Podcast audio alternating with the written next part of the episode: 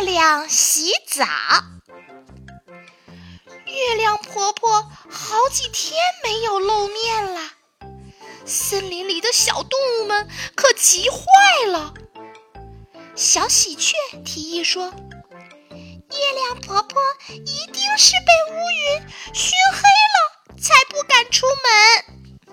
我们上去帮月亮婆婆洗个澡吧，除去她身上的灰尘，这样月亮婆婆就可以干干净净的见我们了。”于是，小喜鹊带着森林里的一些鸟儿飞上天去，一直飞到了月亮家里。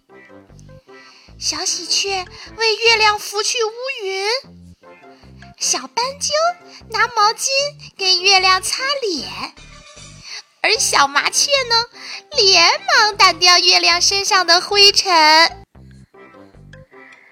月亮婆婆干净了。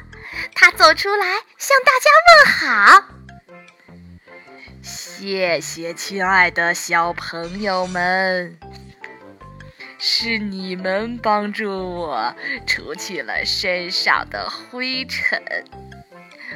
我年龄大了，都动弹不了了，要不是大家来帮忙，我估计呀。都臭死了！哈哈哈哈哈哈！森林里的小动物们可高兴了，又能在月光下开舞会了。森林里的小动物们啊，都是一群爱干净又勤劳的孩子。那小朋友们，我们也要向他们学习哦。